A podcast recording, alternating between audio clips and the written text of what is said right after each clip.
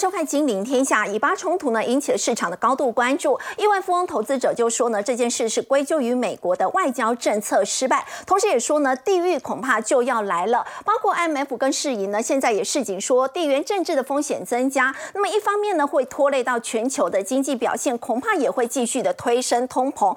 大家更关注的是，一九七零年代的石油危机会不会再度重演呢？德意志银行呢也示警说呢，那么到时候呢，可能会出现停滞性通膨。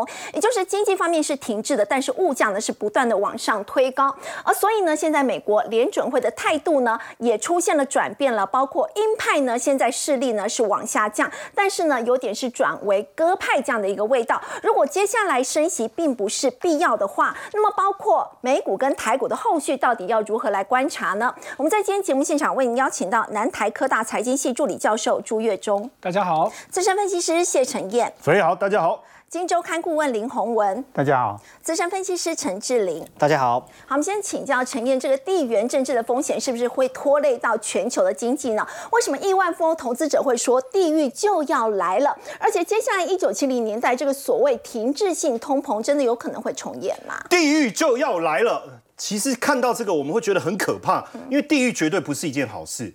所以接连着我们所看到的另外关键字是什么？叫停滞性通货膨胀。大家别忘了，当时这个俄罗斯跟乌克兰战争刚发生的时候，我们是不是就谈这个话题？对，也真的让通膨维持在高档一段。非常长的时间，嗯，当然整个经济的状况还好，当时没有出现停滞性这三个字，对，但是确实给大家对于未来经济的发展带来很大的隐忧。Mr. Ackman 哦，因为他很有钱，我们要尊重他。他说这个以巴的冲突归咎于美国外交政策的失败，这件事情是什么意思？从他实际上讲的非常的完整，从。这个俄乌战争一直到以巴的冲突，他认为说这一连串就是美国外交政策的失误。为什么？因为过去美国一直扮演着维护地球和平这样的角色，好像也也有点美国的主义的一个思维哦。可是确实过去是这样。然后从这一次从俄乌到以巴，他发现说，哎，你美国的这个角色模糊掉了，是，或者是说你的承诺不见了。嗯，那这个时候，当你没有遵守你的诺言的时候。过去他不是讲 “You give my word”，就是你会拿到我的承诺，可是没有。那这时候怎么办？会不会变得更危险？所以他就讲到地狱就要来了。地狱要来了，对。其实我觉得他后面还有话没讲完，会不会是在告诉我们说，有一就有二，有二就有三呢？因为假设只是单纯的像这个是 social capital 首席执行官讲的是油价的问题，我认为不至于到地狱。所以我们现在可能要再去持续的关注。会不会因为美国没有遵守他的诺言，有一就有二，有二就有三呢？那我们持续观察。但在这里面特别谈到这个呃，Social Capital 的首席 CEO，他讲到这个油价的问题的时候，实际上他特别谈到一件事，因为我不晓得大家有没有注意到，因为现在是中东地区它减产一百五十万桶，这个我们都知道。可是过去美国面在面临通膨这么高的情况下，油价也这么高的情况下。其实拜登做了一件事，他动用了战备储油。是。那当他动动用了战备储油的时候，哎，你你外面油价怎么涨？我美国没有影响。对，不会影响到美。不会影响啊。对。所以当时拜登心里可能在偷笑说：“你看我这么聪明，对不对？我去动用战备储油。”可是他忽略了一件事情：当你的战备储油在低档，未来又发生这种所谓的地缘政治风险的时候，当油价维持高档，你没有足够的战备储油再来动用的时候。哦，那这时候你就要面对外面高涨的油价，是，而且中东地区也非常清楚，他们也在密切观察。当你美国的战备储油来到低档的时候，我减产，哦，太可怕了。所以他提到油价会面临再次上涨的危机。当然，这我觉得也是另外一个 Ekman 在讲的地域的一个问题。为什么？因为过去。你看哦这个是德意志提提到的哈，他讲到一九七零年代，我不知道大家有没有经历过当时那个停滞性通货膨胀的一个时期。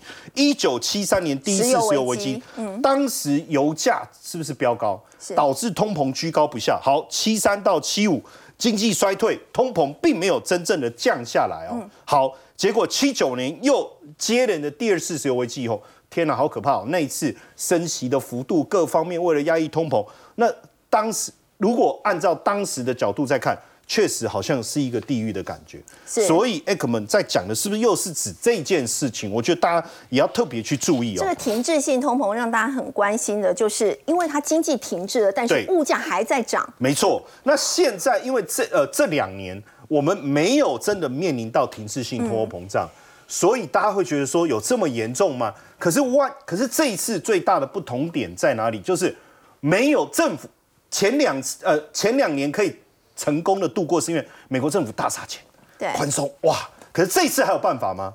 是这绝对是一个问号哦。所以你看，IMF 做了一件事情哦。当然，以目前我觉得 IMF 目前所做的经济预测，其实还没有把以巴的这个冲突纳进来，所以它是调高了美国跟日本的经济预测哦。但是对于中国、欧洲的部分是下调，嗯然后整个明年的 GDP 它其实下调，所以我不晓得到时候以巴的这个这状况如果持续扩大的话，会不会影响？哦，那目前是百分之三降到二点九，主要包括中国房地产的危机、嗯大宗商品、地缘政治碎片化，其实他们有预测到地缘政治碎片化所产生的这种情况，那通膨的一个风险。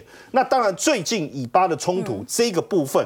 到底会不会给全球？你看嘛，这他这句话嘛，他说言之过早嘛，所以可能冲击会非常的大，现在还没有办法。如果说，嗯当时他还没有加进去哦对，那如果以巴的冲突扩大的话，那你要知道，在中东这个地方，好，未来会不会对原油的运输的路径产生影响？这个我们不晓得。那这一旦扩大的话，我我我们现在。当然，先不太早提这个哈，因为如果没有扩大就不用讨论。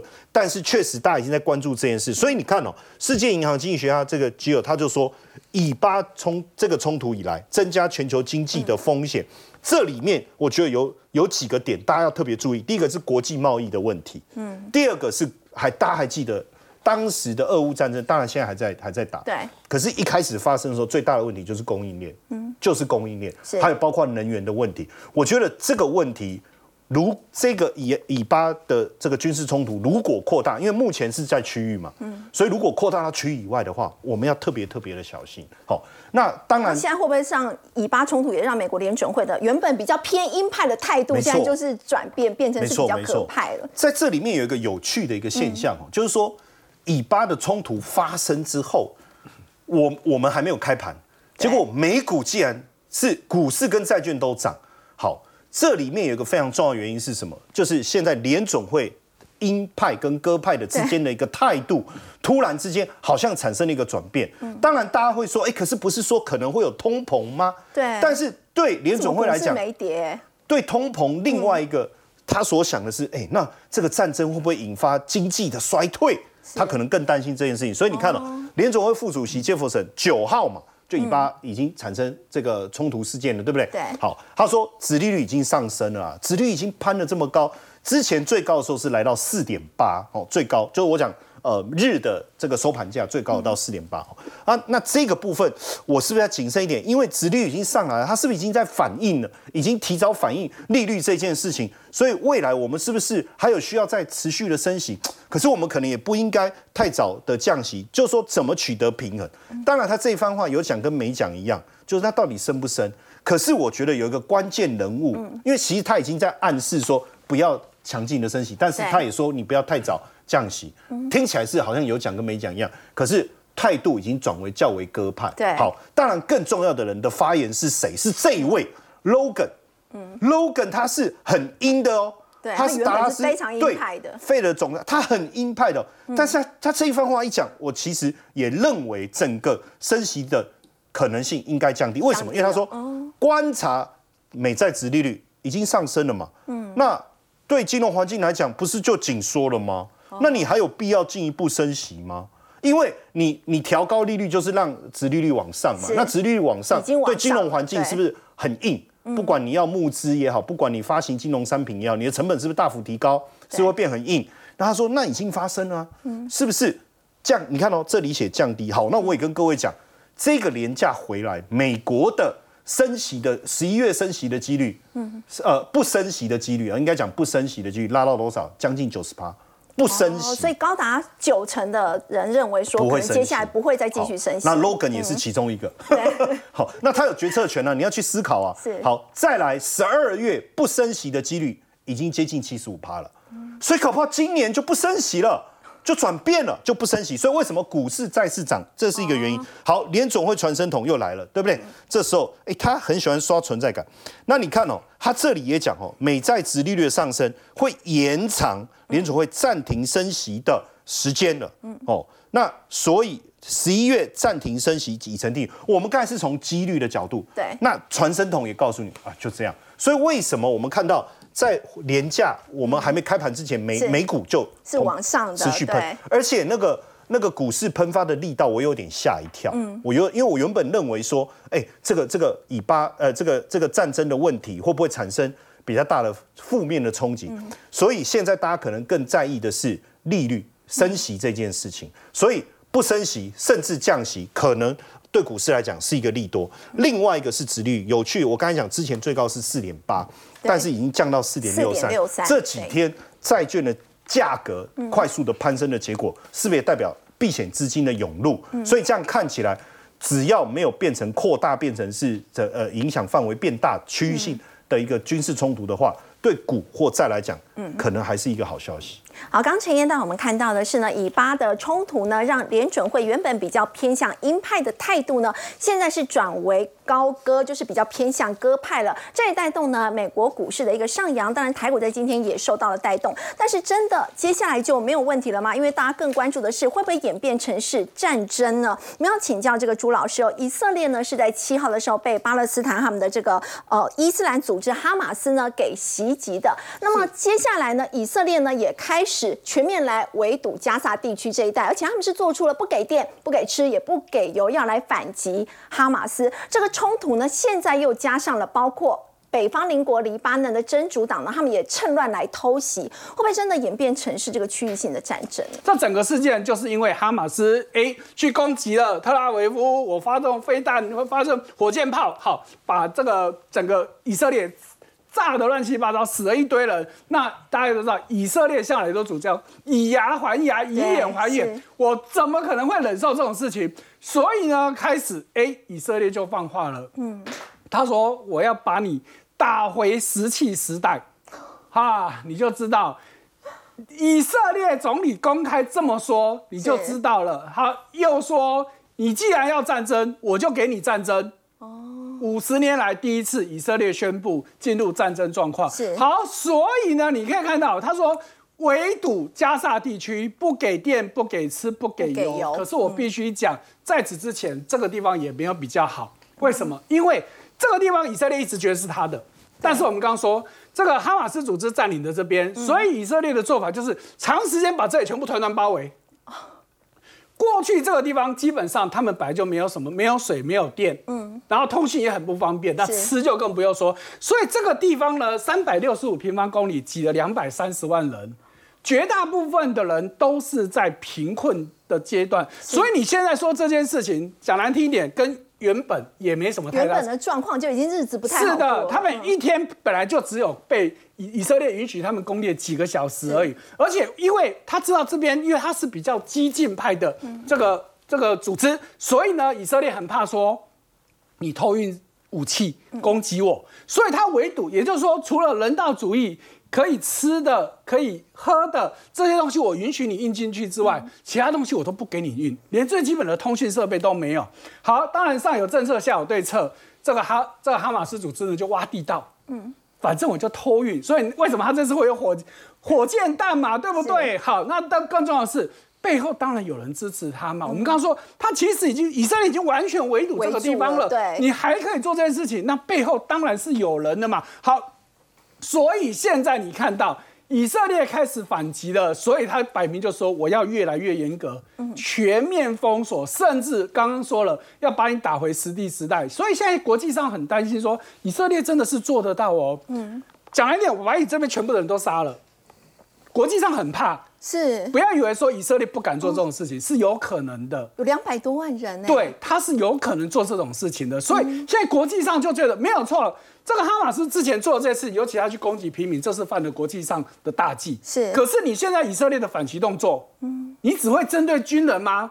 很难嘛，也有可能会伤及无辜，一定会伤及无辜。而且你现在这么大的一个动作的情况之下，你的反击会到什么程度？尤其如果你今天完全不给水、不给电，什么都没有，不给我就不要打你，你都饿死。是那这个问题真的是很难很难解决哦。嗯好，那回到我们刚刚说的，哈马斯组织它有这些武器，绝对有人在援助它嘛？嗯谁在援助它？哈，我们先不讲谁在援助它。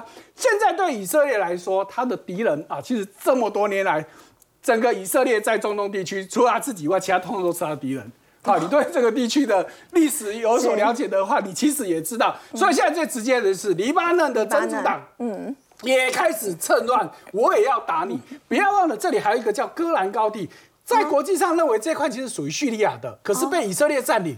那你说叙利亚会不会有动作？趁机哦趁乱不知道。下面这里还有一个埃及，也传言埃及相当程度也在支持。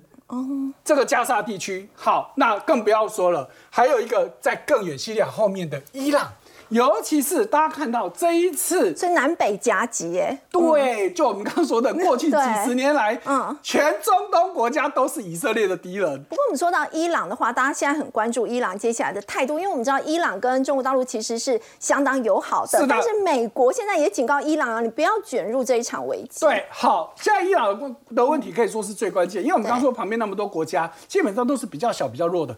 可是伊朗算是强大国家，因为是。它产油国，它比较有钱嘛，因为它的军事其实相当程度也比较先进。我们就以这次俄乌战争，大家有没有看到，俄罗斯其实用的很多无人机是伊朗提供的，嗯包含这一次哈马斯组织也有用到无人机。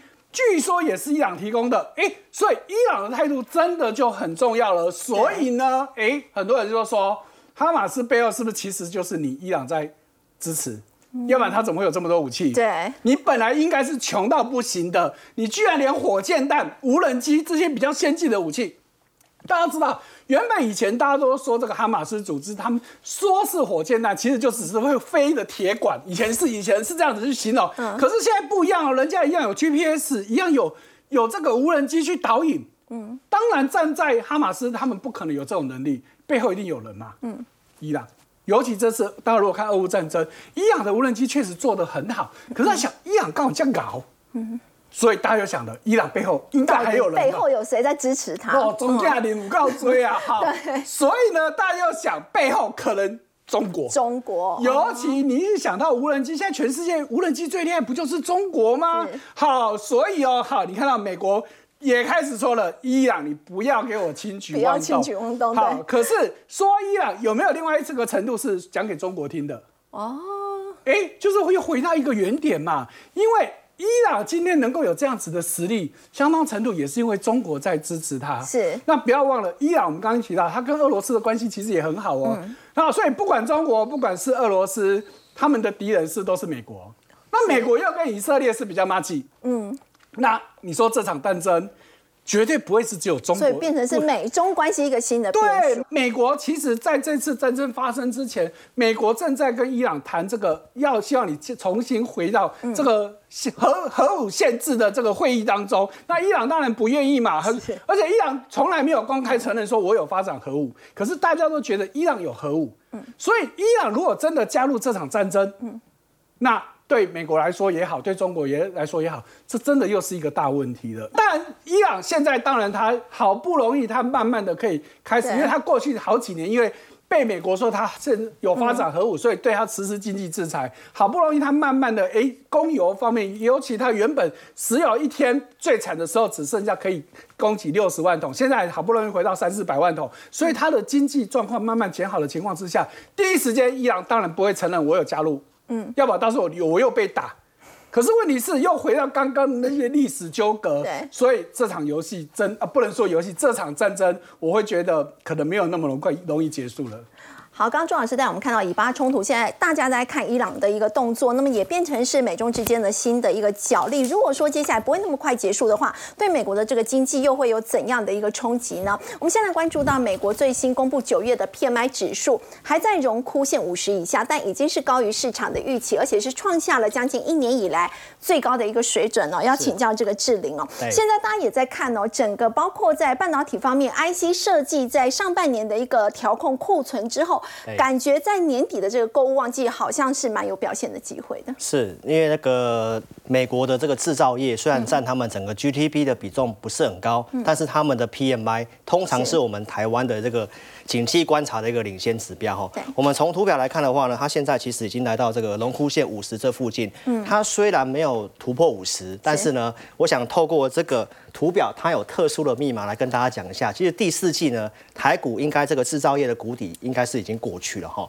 原因是什么呢？我们可以看到这个图表，它虽然没有突破五十，对不对？但是斐鱼，我们可以看一下、这个制造业，它过去它都有个惯性，它就是有个周期的惯性。上次的高峰在这里，那每次制造业都会有个周期的调整。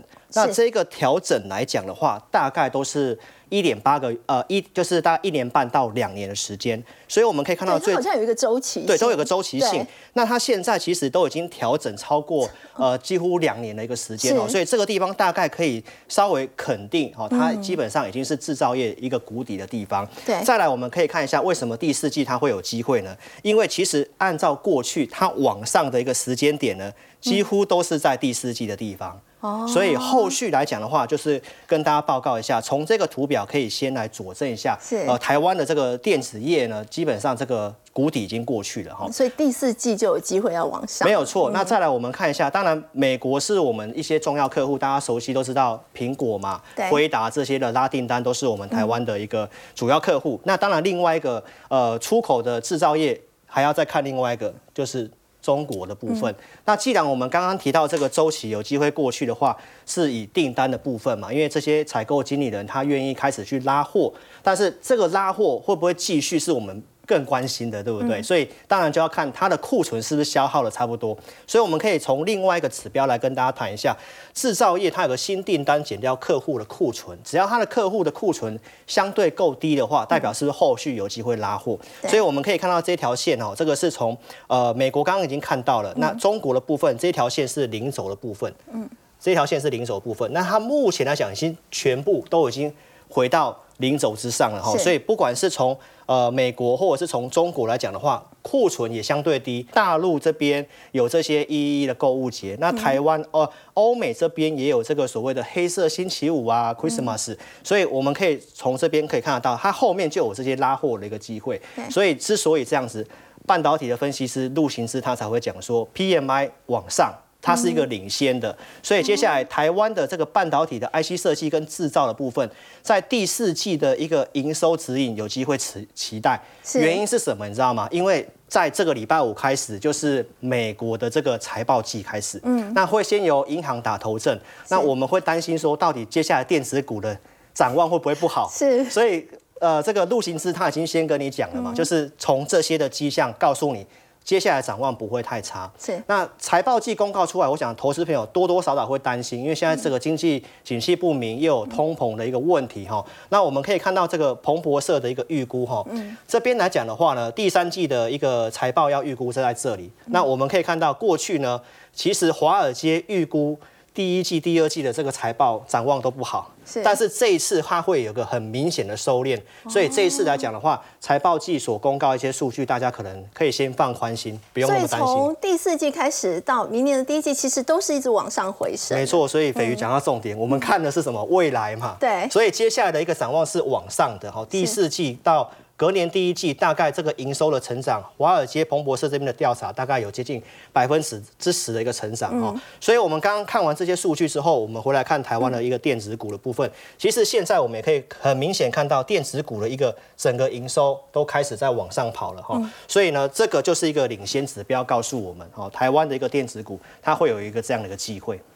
对。好，不过我们说到，如果是这样的一个情况之下的话，那么 IC 设计的话，相关的一个个股在第四季的话，到底有哪一些个股是比较明显可以感受到它有受惠？是，如果说要讲到消费性电子的话，直接受惠的一定就是呃 IC 设计这个部分。那如果我们要做 IC 设计的话呢，我今天从这个营收的数字，因为我们刚刚都谈数字方面要有明显成长了嘛，所以我这边帮大家挑几个营收数字明显成长了，从基本面来选股呃，没有嘛错，而且那如果要做 IC 设计的话，我们一定是要先看龙头的联发科嘛是。联发科今天的股价它突然创了一个新高，哦，因为今天大盘很多股票走不好，但是 IC 设计非常的整齐。那我想你刚刚听完上面那段就知道了 原因在哪里哦。那如果你既然要做 IC 设计龙头的部分，联发科这边我有个短期跟长期的看法跟大家分享一下，它有哪些的题材哈。第一个当然就是新贵股王，就是它旗下子公司达发，它在十月十九号要上市，那这个就会有这个题材。再来就是我们刚刚提到的这个库存的部分，因为库存已经在低档了，所以它跟高通之间就不需要再杀价竞争，这个会有助于它的一个毛利率。那接下来我们再看一下，它在十月份也有这个新的一个旗舰天机的一个系统级的晶片，它要开始上市了哈。那加上 AI 的部分，我们之前的节目有跟大家提到，主要主要受惠的就是 IC 设计的这个部分哈，所以这后面大概的营收的部分，大概法人预估到二零二六年有六十美元，这个大概会占。联发科将来的营收比重会提高到两成之多，所以这个就是联发科可以强势的原因。是那联发科强势之后，我们可以再看一下其他消费性电子的。既然我们提到消费购物的话呢，那当然直接联想到的是这个笔电，那对当然代表就是翼龙电了哈。那翼龙店那边的这边来看的话呢，就是它的一个笔电的一个部分。就是接下来 AI 的发展要往这个 AI PC、哦，那加上换机潮的话，上次的拉货高峰是在二零二二零年，就是我们疫情关在家里的时候，那大概预估都是四年左右会有换机潮，所以大概预期是明年。那加上 AI 二零二零有一波的换机潮，然没有错后接下来四年就是明年二零二四又有一波。是，而且加上 Windows 这些要开始汰换，把呃要上这个 Windows 十二，哦，十要汰换掉了，所以这个就会有带动笔电的一个换机潮哈。那加上它呃有跟这些的大公司啊，不管是和硕啊，或者是宏基、友达，他们成立了一个纯电动车的一个呃底盘设计的一个公司哈，那就是进军。车用的部分，加上我刚刚跟大家讲的 AI PC 的部分，所以易龙电就会有这样的机会。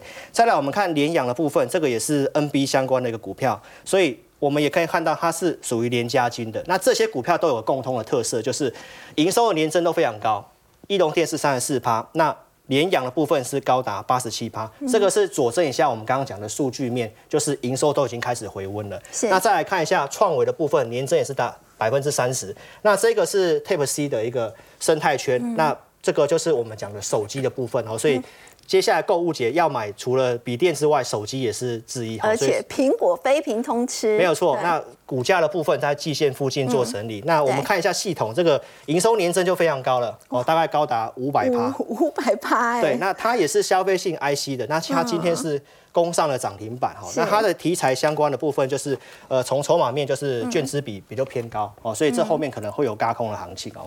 好，刚刚这里让我们看到，在第四季呢，这个 IC 设计呢是有机会来迎接旺季的一个行情的。不过，我们接下来也要来关注美国这样的一个做法，是特别来针对南韩开大门吗？韩国宣布说呢，美国即日起呢，他们是无限期的开放美国呢这个业者对三星还有 SK 海力士中国厂房出口的半导体制造设备。要请教洪文哥，这个开放的话是只有针对南韩，所以不会针对台积电吗？是，呃，我想哦，每一个大的动作哦，它背后都一定有这种大国哈、对他们的很多的盘算哦。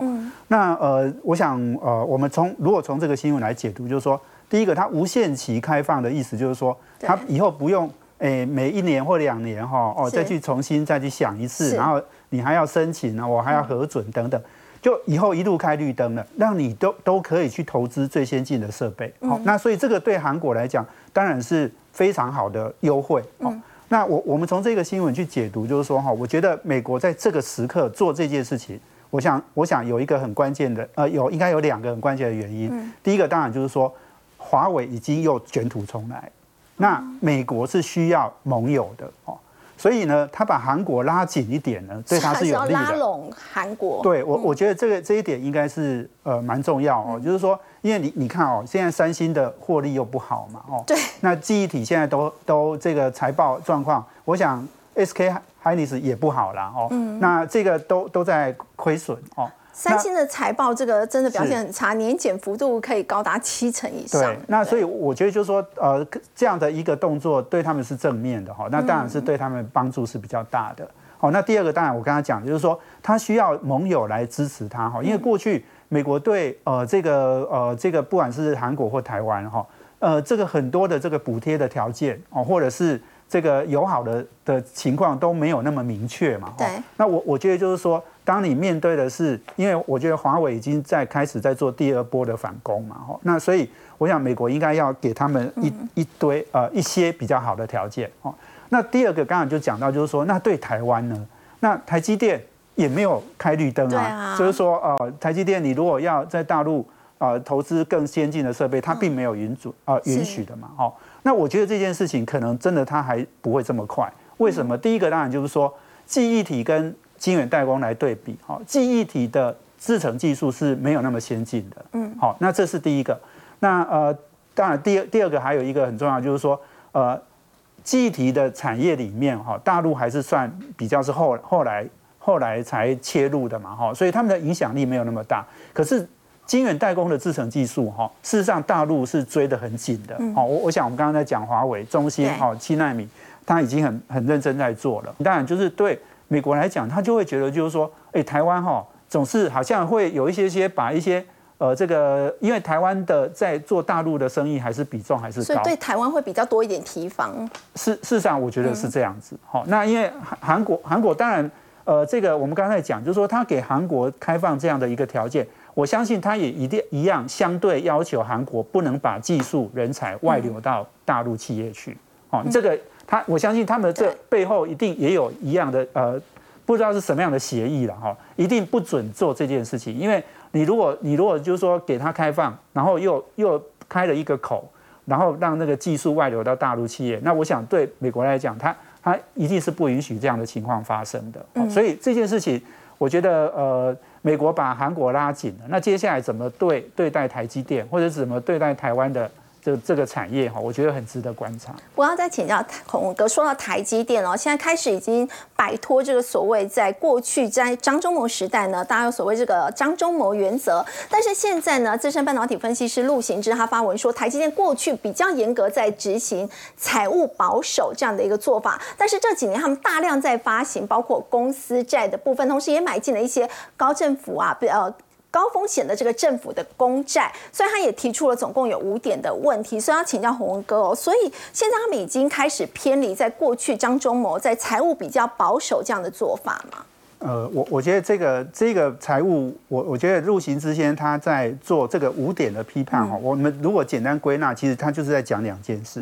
第一件事情就是说，台积电的这个财财务操作，尤其是套利这件事情哈，是不是做的太多了？好啊，第二个是它有没有偏离了刚刚讲的财务的保守的原则？嗯，好，那我们先讲财务保守原则，因为因为这件事可能比比较呃比较没有那么复杂哈，就是说呃张忠谋先生是在二零一八年呃退的嘛，哦，那现在是二零二三年，这五年之间哈，台积电的那个负债占整个资产的比例哦，是从十一趴增加到三十趴。嗯，好，所以这个哎，五年内哈，十一看起来十一趴增加增加真的增加蛮多的哈，就负债比十一到三十，对，好，那那那我我想就是说，呃，这个呃，陆行之先生他就提出来，就是说，应该是说希望台积电能够对这样的哦这样的一个财务操作去做一些说明啊，哈，他他是在提醒公司了哦。那刚刚就讲就是说，从十一趴到三十趴，这个对台积电来讲，的确是一个很大的进展。不过我我们也要看，就是说这五年哈，台积电其实也是在经历大成长、大成长、大获利，而且还大投资的阶段。好，事实上就是说刚刚讲的，诶，二零一八年它的获利没有那么高，可是到了二零二二年，就是去年，它的净利已经是一兆了，营收是超过两兆了。是，所以它事实上是大成长。那另外它也是大投资，它每年都投资三百亿美金以上，所以它是有很多的。资金的需求，现在美国、德国、日本，哇，同步都在投资，哎，同在同步在进行，所以它是需要很多的钱的。如果三十趴在一般上市贵公司的话，其实也算合理嘛。对我刚刚就要讲，就是说三十趴对台积电老好是好像看起来很高，嗯，可是你你如果去看上市贵公司，或者是你去看国际的这些企业，Intel 啦、三星啦等等，我想他们的他们的这个负债比哦，也也都不会低于三十趴的。好，我想三十趴到四十趴是很多公司的。好，这样的一个常态了哈就是说负债比，所以我刚刚讲就是说，呃，这个呃财务的保守原则，他们有没有偏离的？好，有没有跟以前不一样？我觉得这一件事情可能，呃，台积电当然可以去说明，但是我觉得可能严重度没有这么高。但是我我刚才讲第一件事情就是说，在财务操作，它是不是做了太多的套利？然后这个套利是不是真的一本万利？像你们像台积电想的那么的没有风险？其实这是不一定的。好，刚刚我们我们我们这这一阵子都在讲嘛，美国的那个公债殖利率，哦，因为公债大跌嘛，所以殖利率大幅大幅增加嘛，哦。那这个，那你你买债券，你其实很多公司买债券都是赔的。哦，那另外就是说台积电，因为它他这个陆陆先生他就分析嘛，好，就是说，因为台积电是用他自己很好的这种呃债券的这样子的一个平等，好，然后然后再去投资，好，这个可能是比较呃差的这个公司债，好，那这个这样的套利只为了一两趴去做这样的套利，到到底对不对？好，那那我觉得这一点可能就值得投值得讨论了。我觉得。呃，这个十月十九号的这个台积电法说会，他们可能也应该对外去说明这件事情。嗯，好，我们先休息一下，稍后来关注的是中国现在的经济阴霾是不是让今年的黄金周的消费都黯然失色呢？先休息一下，稍后了解。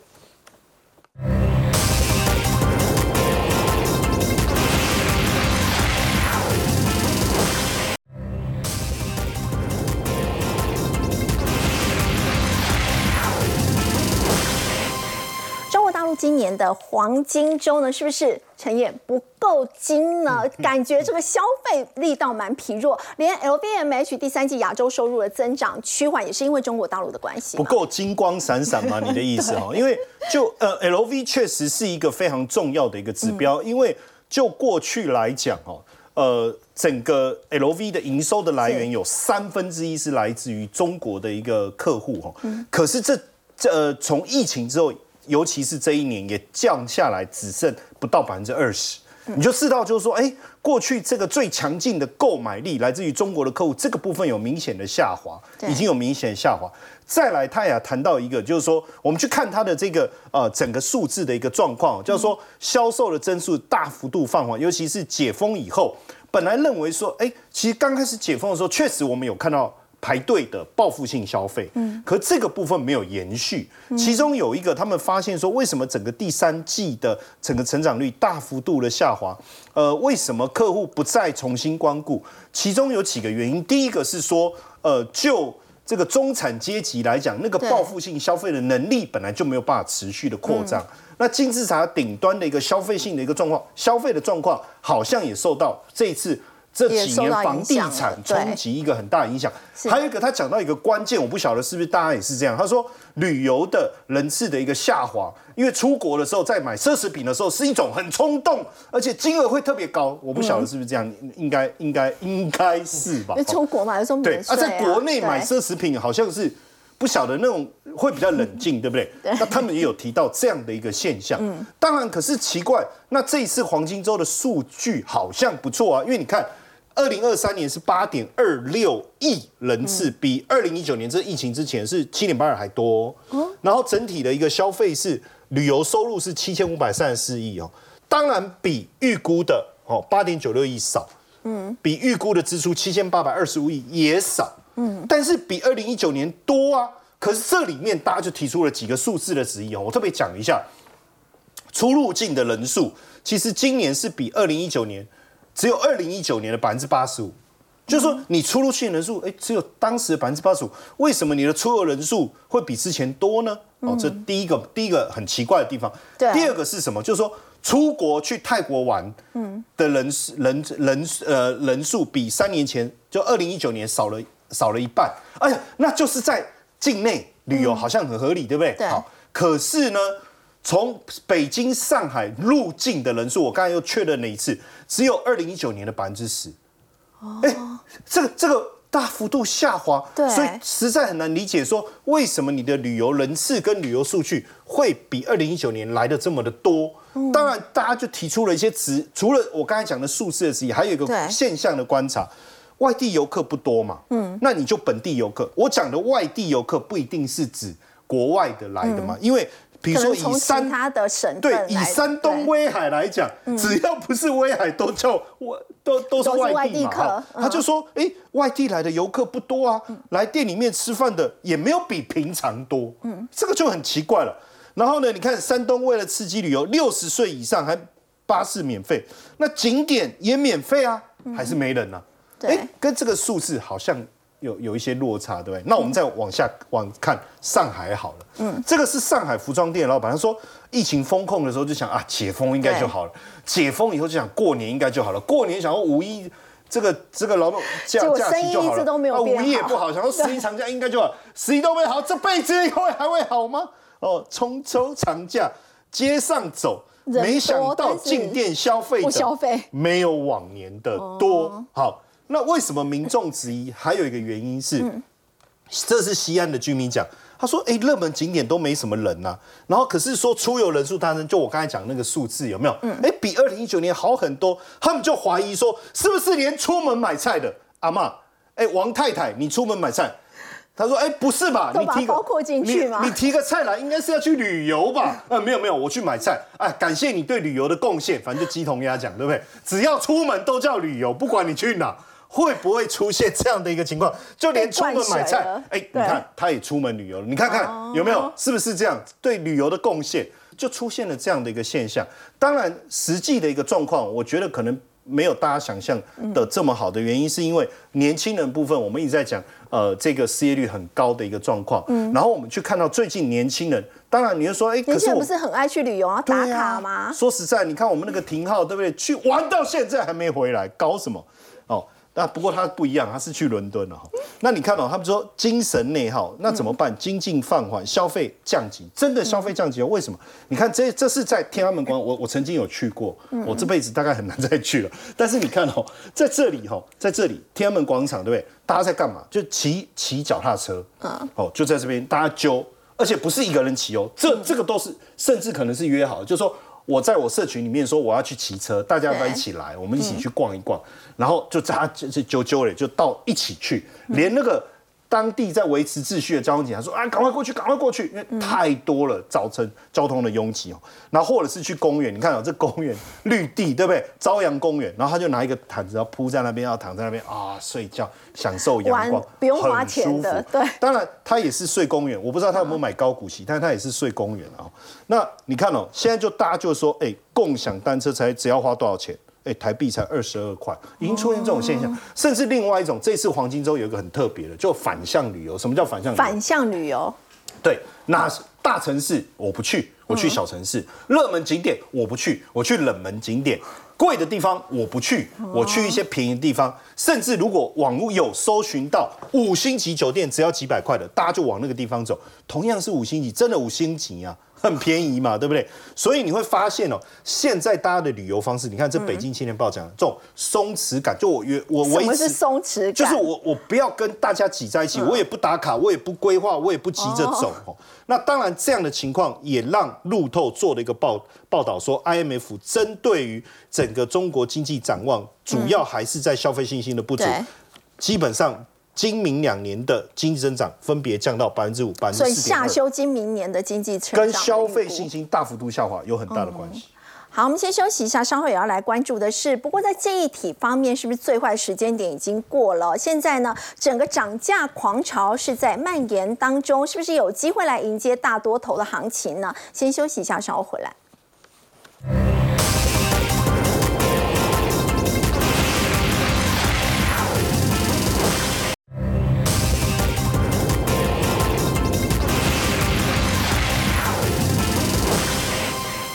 体厂的减产效应是不是已经开始显现出来了？现在整个涨价的狂潮都在蔓延。要请教志玲了，这一波涨价潮会持续到什么时候？那么有没有机会迎来大多头的行情？对，这个延续我们刚刚上一段讲的这个消费旺季哦，因为你买这个消费性电子，不管是手机啊、PC，其实里面就会需要用到这个记忆体嘛。那今天韩国股市也大涨，也都是因为三星大涨。那我们来看一下这个基本面的部分，就是三星跟海力士的这个记忆体啊，其实最近都不断的去做减产的动作哈，而且到目前为止，大概价格已经止稳，而且也开始有预告说，可能在第四季。有可能记忆体要做涨价的部分哈，那再来我们刚刚就是提到这个消费购物季的部分哈，所以我们可以看一下台湾的这个模组业者其实也大概表示，就是在今年第四季哈，第四季的这个 DRAM 跟 NAND Flash NAND Flash 的这个价格有机会上涨，呃，第一润是十二到十五趴，那 Fresh 大概是涨五 percent 左右，这是第四季。那我们可以看一下明年有没有机会继续涨哦。这根据研究机构的一个调查，我们这边可以看到二零二四年的一个预估哈是，这边是第一润的部分，明年大概有十三趴的涨幅，那 Net Fresh 的部分大概是十六 percent 哦，都要一成以上哎。对，所以不管是第四季或到明年的部分哈，那就有这个涨价机会。那这个我评估也是今天三星大涨的一个原因之一哈。是那当然，呃 n e t Fresh 跟低润的部分哈，我们帮大家挑技术线型比较好，营收出来也不错的哈。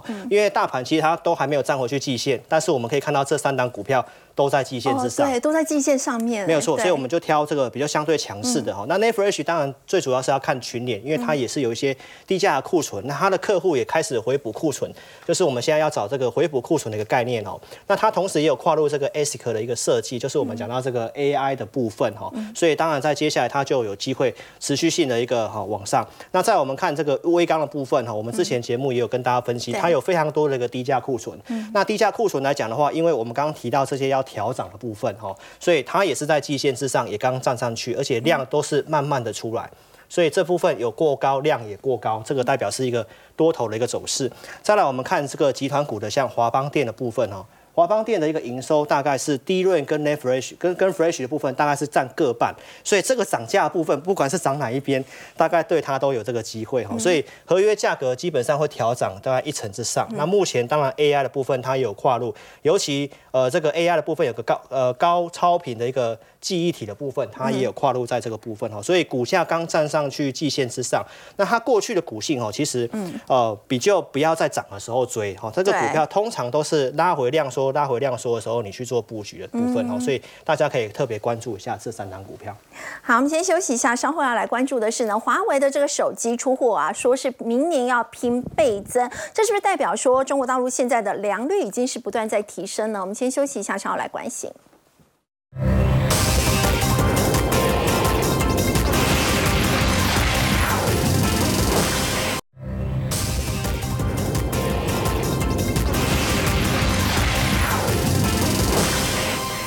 关心的是在华为的部分哦。现在业界高层说呢，他们的目标是在明年二零二四年手机的出货量会比今年要多一倍。所以日经亚洲也报道说呢，现在很担心呢，美国会进一步的祭出制裁，所以呢也持续的囤积相关的一个零件。要请教洪哥，这是不是代表说华为在中国大陆他们现在的这个手机出货是不断在提升，而且良率也在提高呢？对啊、我我想哦，我们呃看他说呃至少倍数嘛哈，六千到七千万只哈，这个这个应该是说相对于今年是大概三千多万只哈，那所以倍数其实其实一家公司要倍数哈，这个其实是相当的规模是相当大的。对那刚刚讲就是说。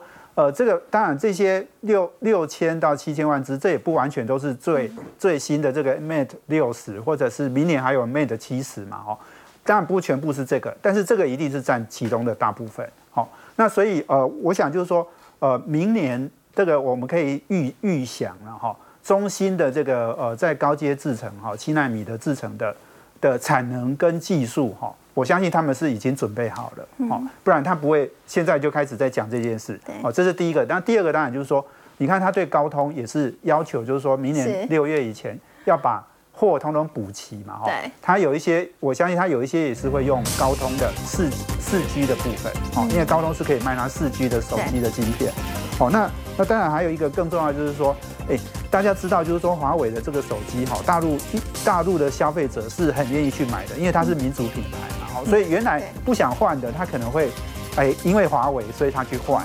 好，所以这件事情就是说，所以你你可以看到最近为什么手机的这个景气比较好一点，好转，哦，因为华为在大量的下单哈，那这些大家